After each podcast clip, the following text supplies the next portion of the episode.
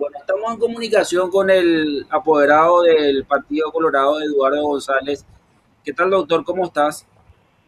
¿Qué tal, Luis? Un saludo para vos, para tu audiencia.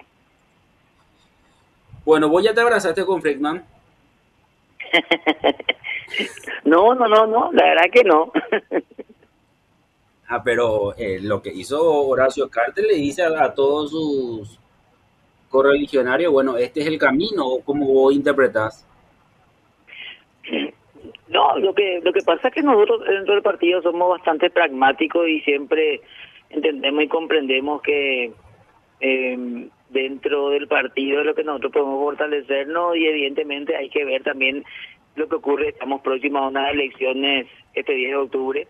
Eh, se venía trabajando desde hace un buen tiempo en lo que era la unidad, porque esto no es algo nuevo. esto empezó a finales del 2019, inicio del 2020, con lo que fue y se llamó Operación Que Cicatriz, que participó el propio Horacio Carte, el presidente del partido, el doctor Alderete, eso pasó a ser después ya un movimiento a nivel interno del partido, Concordia Colorada, eh, también estando el presidente de, la República, eh, fue la primera vez que fuimos a una interna de esa manera, eh, tuvimos varios candidatos y los resultados fueron muy buenos y eso es una suma de factores que lo que lo que se quería con todo esto y a la luz de estas dos nuevas leyes, la ley de financiamiento y la ley de bloqueo, era que la interna no fueran tan duras para poder proyectarnos eh, lo mejor posible para las elecciones municipales eh, que se venían. Entonces, yo creo que esto está dentro de ese contexto. Eh, y, hay, y hay que entender en qué faceta se está dando.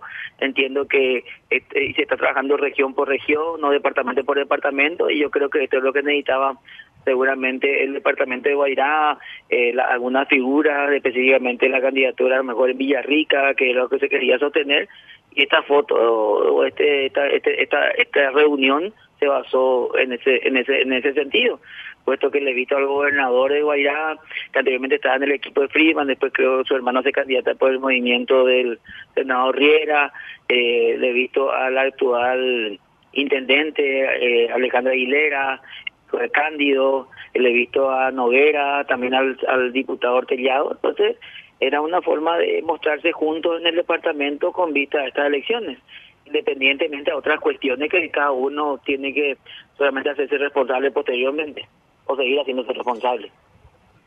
Claro, eh, vos coincidís que esto no es una un pacto de impunidad para todo lo que ya se venía diciendo, denunciando diferentes sobre eh, la gestión en su momento de Rodolfo Friedman como gobernador.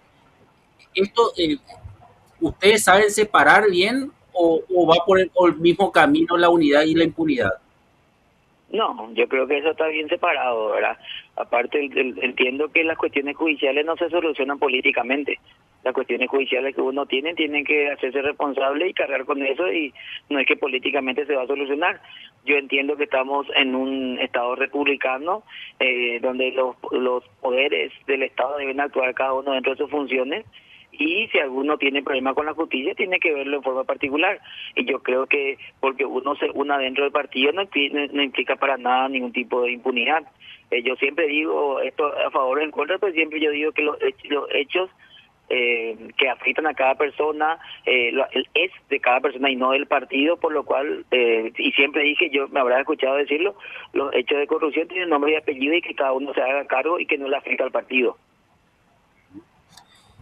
Hugo Velázquez decía hoy, bueno, no tiene que ser la cárcel de Horacio Cartes este tipo de actos, tiene que quedarse en el Partido Colorado, institucionalizar este tipo de hechos. ¿Estás de acuerdo con él? Hugo que es el actual vicepresidente de la República, es un referente del partido, pero no estoy de acuerdo en muchas cosas en lo que él está realizando. O sea, si él manifiesta que, mm, no está de acuerdo con eh, lo que la reunión en la casa del presidente Carter, hace, está haciendo campaña hace más de dos o tres meses.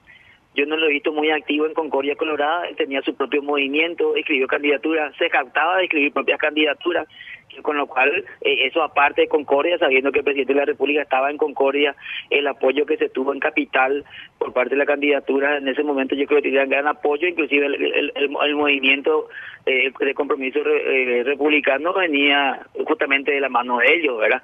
Entonces me parece que hablar de unidad o una cuestión ahora eh, me, no, lo veo muy coherente en el exigir, en, exigir eso si él también no ha, hasta ahora no lo he visto que ha actuado de esa manera ¿verdad? o sea y también el eh, yo te di los nombres de, aquellos referentes que yo le vi trabajar en Concordia.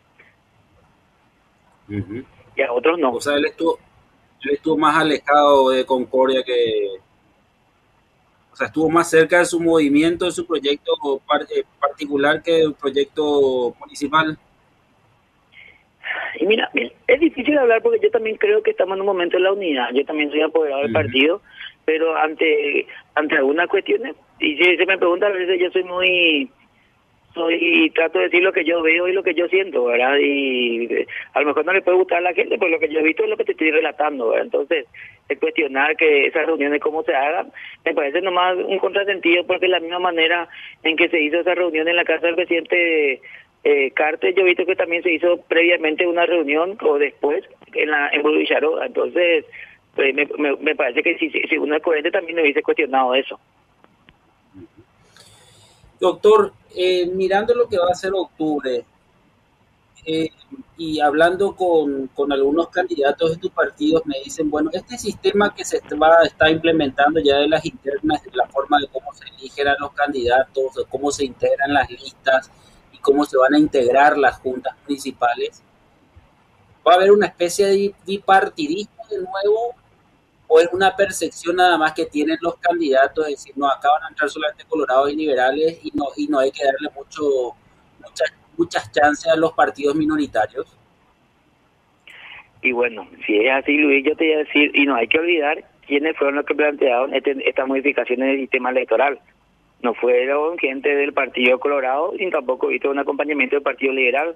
Fueron de los partidos más pequeños que siempre dijeron que querían el desbloqueo de listas. Ahora bien, eh, hay que ver cómo fue el desarrollo de esa jornada. Yo me acuerdo muy bien que empezó una, creo que una medida, una, una fiesta, debate en senadores y terminó aprobándose el proyecto a la madrugada en diputados, ¿verdad? Entonces, ¿qué seriedad lo se tenía con un proyecto de esta manera? Aunque yo creo que hoy eh, sí esto podría beneficiar debido a que la forma en que se conforman las listas eh, en la sumatoria de los votos preferenciales, la terminación de las bancas, la aplicación del sistema DOM, eh, veo que esto va a, va a ser más favorable a los partidos tradicionales, creo que es así. Hoy día casi un 51% de los concejales a nivel nacional, que son creo que casi 3.000, 3.100, casi un 51% son colorados, y en mi estimación, en ese mismo análisis que, que te dijeron los correligionarios, yo creo que eso va a pasar a un 60 o un 65%. Entonces veo la desesperación hoy en la oposición, que ellos fueron los que plantearon este proyecto de modificación, eh, afectaron inclusive el voto el voto de la mujer, ¿verdad? O los, espacios de la mujer, mejor dicho. Eh, y muchas mujeres apoyaron esto eh, sin medir, pensando que así le iban a perjudicar al Partido Colorado, pero yo creo que finalmente esto le va a fortalecer, lo, le, va, le va a beneficiar a los partidos más más a los partidos tradicionales, como se dice, le va a perjudicar aquellos, inclusive a aquellos que fueron los proyectistas de la ley. Y vamos a ver qué salen a decir y no que no te sorprenda que ellos sean quienes planteen ahora mismo el, la modificación otra de la ley. Bueno, veremos cómo termina esta historia, ¿verdad? Porque eh, normalmente se instalan en el debate, se, está, se instala en el debate la necesidad de volver a, replantear o de mejorar el sistema y otros dicen, no, no hay que volver atrás, hay que mejorar. Hay otros que dicen, no, volvamos nomás las papeletas y otra vez al sistema de listas cerradas, de, bloqueada en este caso. Así que es algo que, crees que tiene que surgir de los propios partidos este debate por dónde va a pasar, crees, doctor. Creo que lo que tenemos que es pasar la experiencia, ¿verdad? Ah, si te fijas, eh, en la experiencia, al menos en el Partido de Colorado, se puede decir que los, movimientos más fuertes fueron los que tuvieron los mejores resultados, ¿verdad? Entonces, eso también se podría replicar ahora en octubre se va a verificar, ya que hay una cuestión, voy a ser claro, tanto la ley de financiamiento como la ley de bloqueo provinieron de la oposición para ver cómo le perjudican al Partido Colorado. Ahora, ellos no entienden que nosotros nos manejamos eh, y nos ayunamos a la ley. Nosotros, la vez pasada visto una publicación que estaba totalmente equivocada, donde decían que, que 184 movimientos del Partido Colorado no presentaron, no presentaron declaración de jurada. El Partido Colorado presentó 98% de declaraciones de sus candidatos. Además, fuimos felicitados en su momento por, la justicia electoral y, lo que es simpático, hablaban de 184 movimientos y, finalmente escribió en candidaturas internas 104, con lo cual se demostraba que la información era totalmente equivocada.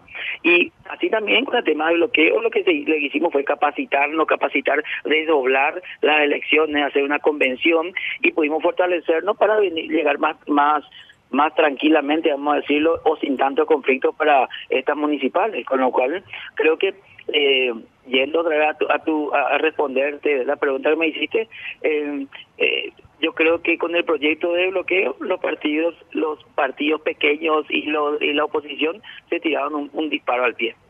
Bueno, eh, Eduardo, muchísimas gracias. Gracias, Eduardo. Gracias, Luis. Un abrazo, saludo a todos.